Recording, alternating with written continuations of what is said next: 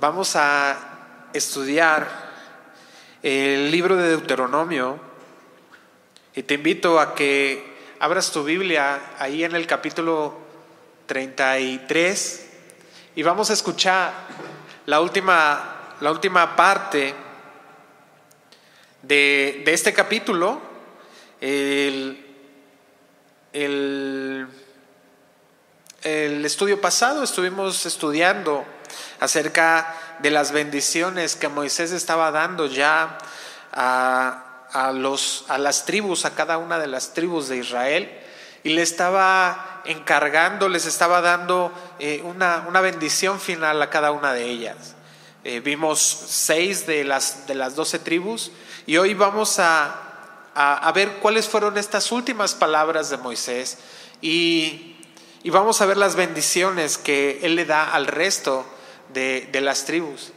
Pero también vamos a, revisar eh, cuáles fueron, cuál fue eh, el final de Moisés.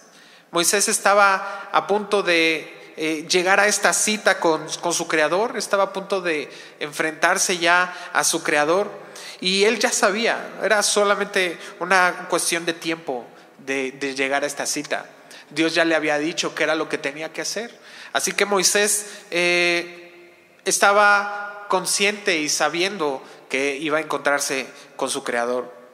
Vamos a dividir el estudio de hoy en tres partes. La primera es esta culminación de las bendiciones.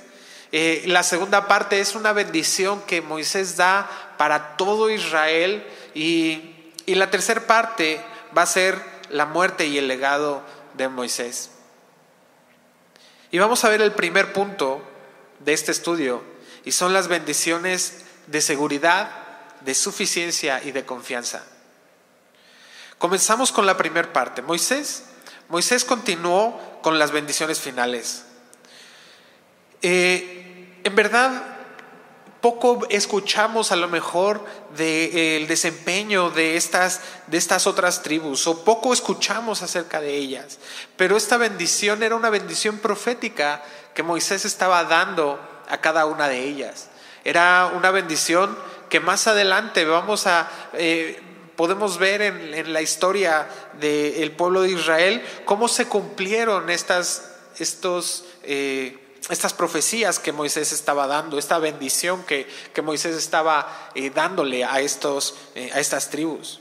Y comenzamos en el versículo 18, acompáñame como dice, a Zabulón dijo, Alégrate, Zabulón, cuando salieres, y tú Isaacar en tus tiendas. Podemos ver que en esta bendición Moisés le, le dice a Zabulón, a Isaacar, alégrense al salir o al estar en su casa. Ahora que estamos en esta contingencia, eh, pareciera, ¿por qué hemos de estar alegres? ¿Por qué deberíamos de estar felices? La Biblia nos dice en el Salmo 121, versículo 8, Jehová guardará tu salida y tu entrada desde ahora y para siempre. Y podemos estar confiados y podemos estar alegres cuando caminamos en el Señor. Esto no quiere decir entonces que estemos buscando el riesgo y que salgamos a enfrentarnos de una manera irresponsable. Pero si el Señor nos dice, yo guardaré tu salida y tu entrada entonces tenemos una razón por la cual estar contentos y por la cual estar confiados. ¿Cómo es que podemos estar seguros de esto? El siguiente versículo nos lo indica, dice el versículo 19, llamarán a los pueblos a su monte, allí sacrificarán sacrificios de justicia, por lo cual chuparán la abundancia de los mares y los tesoros escondidos de la arena. La alegría que viene del Señor es producto de sacrificar sacrificios de justicia. Esto significa que su confianza y su vida estaba centrada en el sacrificio que agrada al Señor. Y vemos que el único sacrificio que agrada, a, que, que agrada a Dios, el único sacrificio que fue suficiente para Dios fue el de Jesucristo. Él es nuestra justicia. Jeremías capítulo 33, versículo 16 dice, en aquellos días estará a salvo Judá y Jerusalén morará segura, y este es el nombre con el cual será llamada el Señor justicia nuestra. Es hermoso que podamos morar seguros, porque Él es nuestra justicia. No confiamos en nuestra propia justicia, sino en la justicia que fue hecha por causa de Jesucristo. Por eso podemos entrar y salir seguros y podemos entrar y salir confiados y alegres, porque esa deuda que nosotros podíamos tener con, Dios estaba siendo saldada en ese sacrificio perfecto a través de la justicia que Jesús había ganado para nosotros. El versículo 20 dice en Agad, bendito el que hizo ensanchar a Agad, como león reposa y arrebata brazo y testa. Escoge lo mejor de la tierra para sí, porque allí le fue reservada la porción del legislador, y vino en la delantera del pueblo. Con Israel ejecutó los mandatos y los justos decretos de Jehová. Bendito el que hizo ensanchar a Agad. La promesa que había dado en la bendición que, Jacob le dio a sus hijos cuando eh, estaba terminando en el, eh, en el libro de Génesis. Estas bendiciones que Jacob le dice en el hecho de su muerte. Y, y también le dice eh, la, misma bendición Moisés a Gad. Y Gad cumplió su propósito. Gad era un pueblo guerrero. Gad era de los primeros que salían y él estaba listo para la batalla, estaba eh, preparado para salir a dar contienda. Y en la vida cristiana nosotros debemos estar listos para enfrentar la batalla. Esto no quiere decir que nosotros vamos a ganarla por nuestras propias fuerzas, pero debemos estar listos para enfrentar cualquier circunstancia. sabemos que, que quién es el que nos ensancha. Sabemos quién es el que nos da la victoria y es Cristo. El versículo 21 termina diciendo que ejecutó los mandatos y los justos decretos de Jehová. Esa es la, la manera. Si Gad quizá era de los guerreros, pero eso no le impidió conocer cuáles eran los decretos de Jehová. No hay excusa para no conocerlos. No hay excusa dentro del cuerpo de Cristo para no ir a la palabra y reconocer y aprender y crecer en el conocimiento de Dios. El crecimiento lo da Dios. Por eso dice, bendito el que ensancha a Gad. El crecimiento lo da Dios, pero nosotros necesitamos permanecer en, en ella, en la voluntad de Dios, en el conocimiento de Dios. Acompáñame, el versículo 22 dice, Adán dijo, Dan es cachorro de león, que salta desde Bazán. A Neftalí dijo, Neftalí saciado de, de favores y lleno de la bendición de Jehová, posee el occidente y el sur. ¿Qué contraste vemos importante entre Dan y Neftalí? Y es que Dan era una tribu problemática. Jacob dijo de Dan, en Génesis 49 esta misma porción de las bendiciones de Jacob y, él le dijo, eres una serpiente junto al camino. Moisés le dice, saltas desde Bazán. Sin embargo, a Neftalí le dice, saciado de favores, lleno de la bendición de Jehová. Es importante ver este contraste porque entonces nosotros debemos de decir, decidir quiénes somos. Si somos llenos de problemas, si somos unos cristianos problemáticos o podemos ser aquellos llenos de la bendición de Jehová, llenos del Evangelio, saciados de favores. No nos merecemos nada y sin embargo todo es favor de Dios. Su propio amor ha sido un favor. Es la gracia del Evangelio, es la gracia que nos envuelve.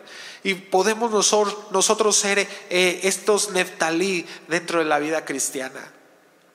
El versículo 24 dice, a hacer dijo, bendito sobre los hijos sea hacer, sea el amado de sus hermanos y moje en aceite su pie. Hierro y bronce serán tus cerrojos y como tus días serán tus fuerzas. Qué bendición tan hermosa para hacer. solamente vamos a remarcar cuatro aspectos importantes de esta bendición. La primera era que era amado. Y qué, qué hermoso es ser amado.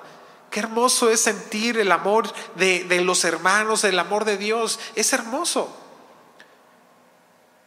Y Dios nos, está poniendo aquí este ejemplo de hacer para que nosotros seamos también aquellos que aman a nuestros hermanos. También nos dice acerca del aceite y, esto es un reflejo de una prosperidad que, estaba siendo profetizada sobre hacer. La semana pasada nos hablaba eh, el pastor acerca de la prosperidad bíblica, que no es esta prosperidad de la, de la abundancia y, ven y, deja todo el dinero aquí porque te va a ir eh, mejor. No, no es eso. La abundancia de la que Dios nos habla en su palabra es en la que nosotros somos satisfechos y estamos contentos con lo que tenemos. El tercero es seguro. Hierro y bronce serán tus, tus cerrojos. Nosotros e, estamos seguros en la voluntad de Dios. Y como tus días serán tus fuerzas, vigorosos. ¿Qué más quisiéramos terminar? Y más adelante vamos a hablar acerca de Moisés, cómo termina sus días vigoroso. Y así termina bendiciendo Moisés a las tribus de Israel. El segundo punto que vamos a ver en, esta, en este estudio es la bendición para todo Israel. Dice el versículo 26, no hay como el Dios de Jesurún o aquí eh, una traducción más adecuada para nosotros entenderlo es Israel.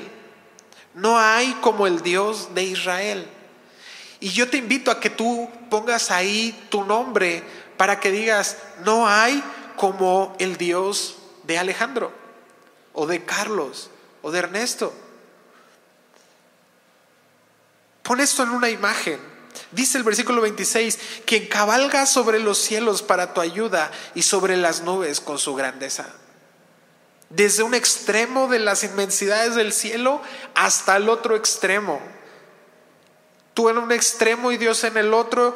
Y, y si es que nosotros estamos en una aflicción, Él vendrá cabalgando y vendrá en nuestro auxilio. Dice el Salmo 46. Te invito a que lo leas también completo en casa, pero acompáñame nada más en este primer versículo.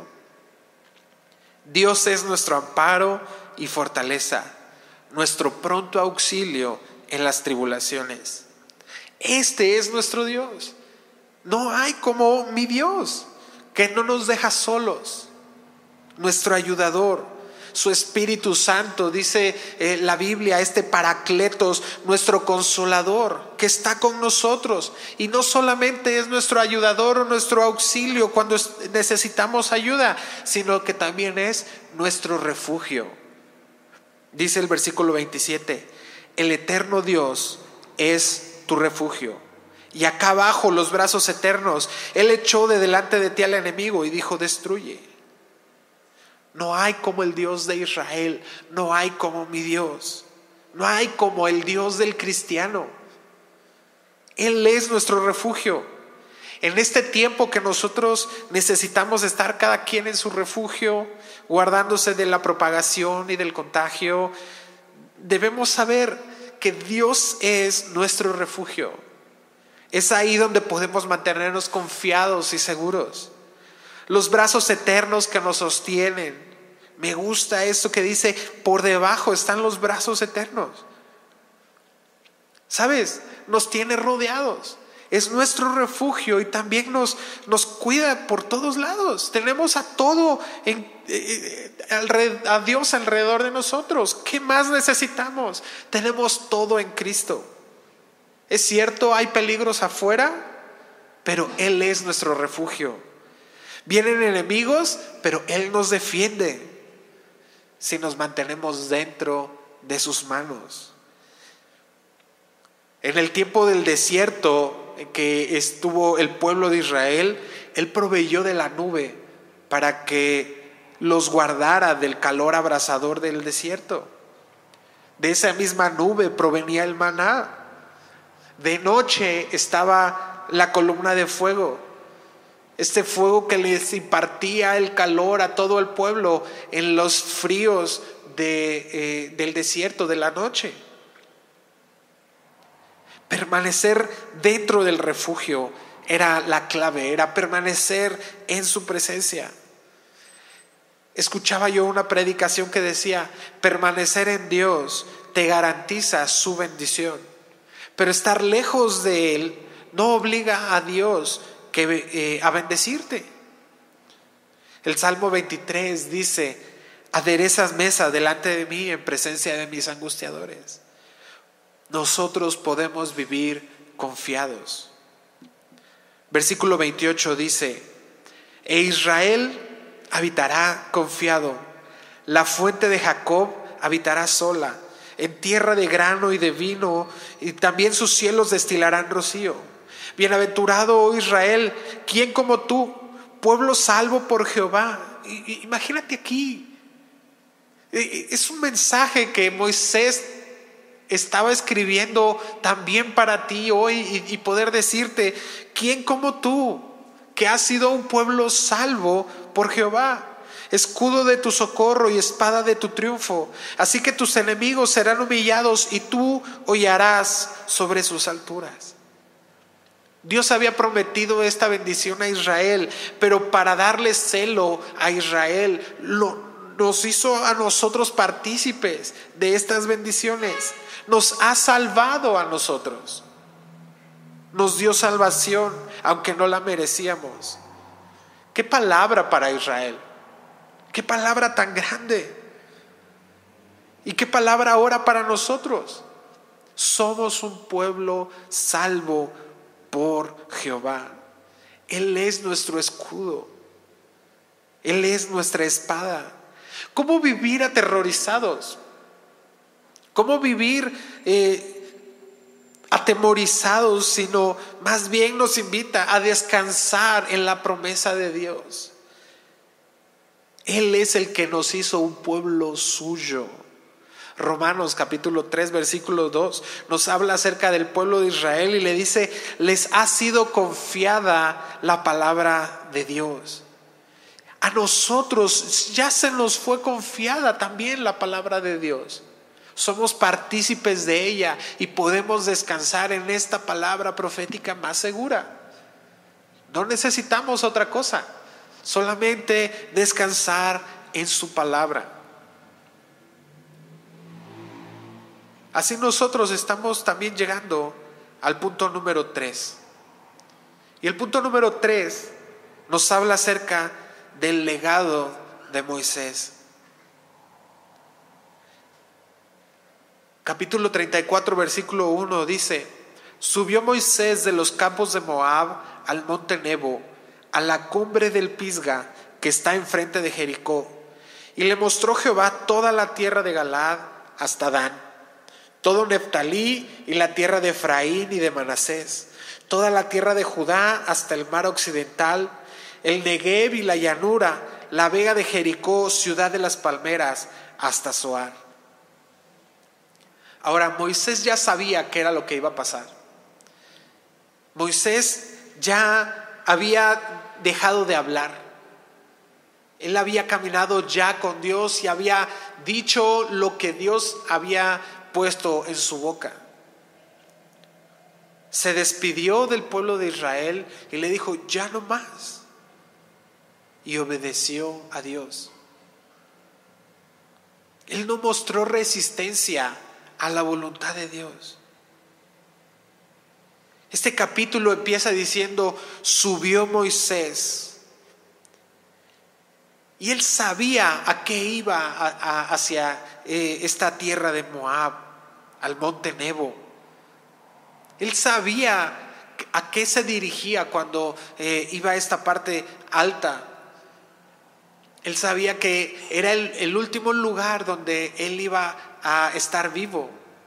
Y sin embargo, él no se resistió. ¿Tú estás dispuesto a obedecer a Dios? Aunque esto signifique el dirigirte a los lugares que no son gratos, poco cómodos o quizá la muerte. Más adelante dice que él todavía estaba vigoroso. Entonces, ¿cómo podemos alcanzar esto?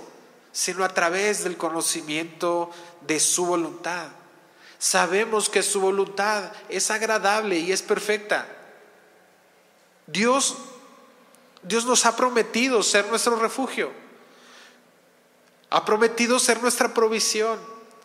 Ha prometido ser nuestra seguridad, nuestra certeza. Nos ha dicho que somos hijos suyos. Nos ha dicho que somos su pueblo, que Él es nuestra justicia. Lo único que espera de nosotros es nuestra obediencia. Qué gracia tan dulce. Le mostró a Moisés toda la tierra. Y como si le estuviera diciendo eh, este giro de 360 grados, le mostró toda la tierra que le estaba prometiendo al pueblo de Israel. Moisés caminó con Dios durante 80 años, pero no pudo entrar en la tierra prometida. Dios se manifestó a él. Moisés pudo verlo. Una ocasión Moisés se atrevió a a retar a Dios y, cuando Dios le había dicho, voy a destruir este pueblo y, ya me, me tienen cansado y entonces Moisés se pone en medio y le dice, si lo vas a destruir, destruyeme a mí también. Pero Dios ya le había dicho, ya le había prometido, voy a hacer de ti otra nación, esta nación ya me tiene cansado, voy a hacer de ti otra nación. Y Moisés se atrevió a pararse enfrente y decirle a Dios, eh, destruyeme a mí también. Y aún así no pudo recibir la tierra prometida. Hebreos capítulo 11, versículo 13 al 16 dice, conforme a la fe murieron todos estos sin haber recibido lo prometido sino mirando de lejos y creyéndolo y saludándolo y confesando que eran extranjeros y peregrinos sobre la tierra. Porque los que esto dicen claramente dan a entender que buscan una patria. Pues si hubiesen estado pensando en aquella de donde salieron, ciertamente tenían tiempo de volver, pero anhelaban una mejor, esto es celestial, por lo cual Dios no se avergüenza de llamarse Dios de ellos porque les ha preparado una ciudad.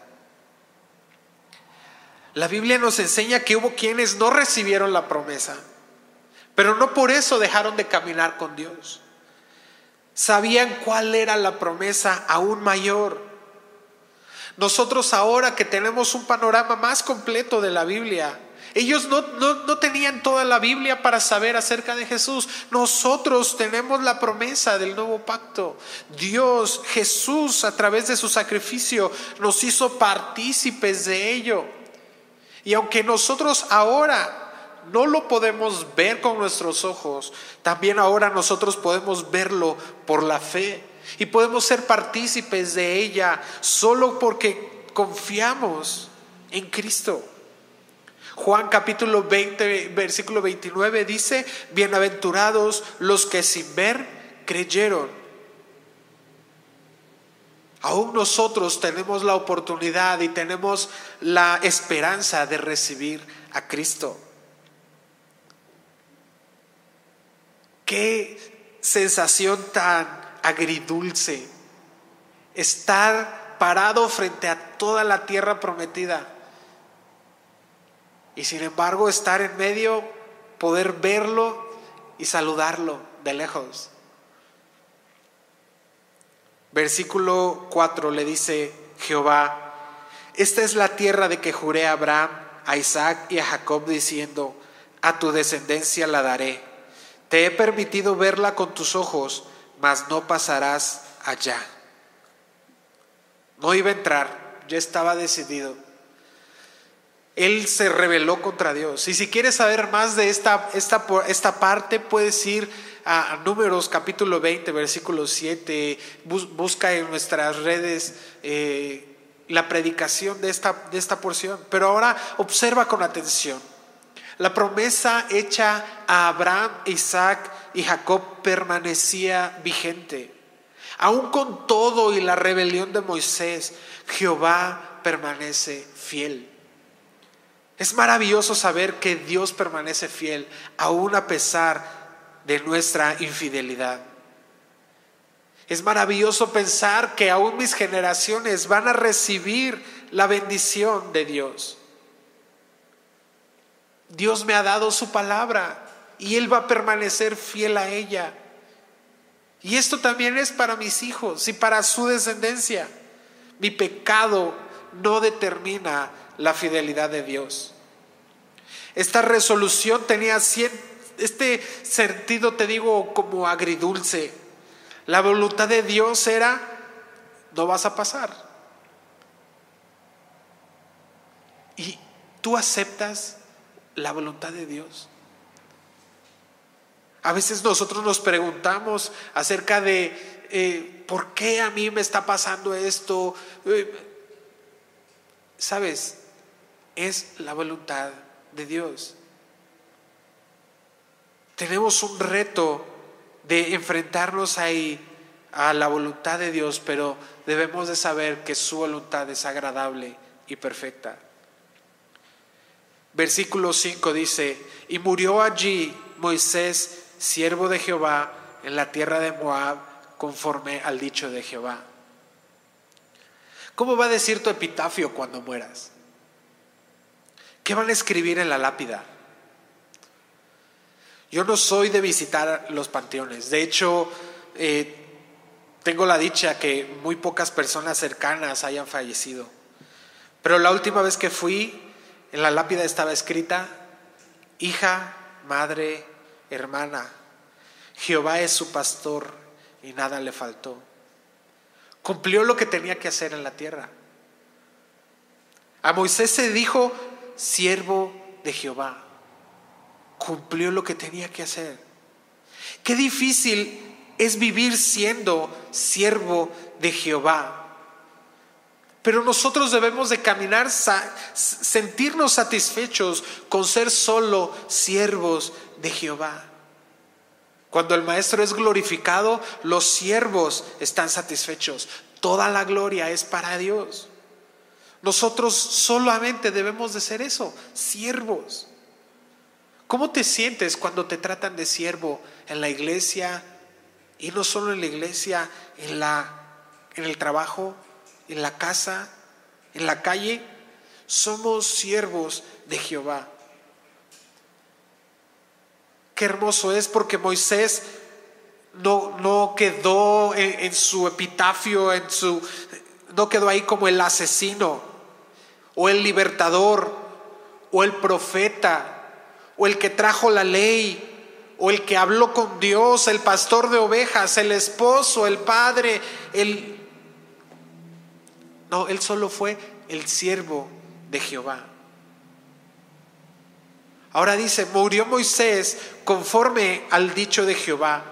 Una tradición, una traducción literal dice, sobre la boca del Señor la leyenda judía, y esto es leyenda porque no es bien escrito en la Biblia, pero dice que la vida de Moisés terminó así, con un beso. Cantares capítulo 1 versículo 2 dice en la versión del lenguaje actual, ay amado mío, cómo deseo que me beses.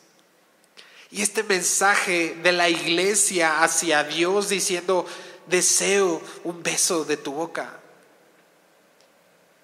Qué hermoso que eh, el romance de la iglesia con su Señor, con su esposo, termine de esta manera eh, para dar paso a la vida eterna.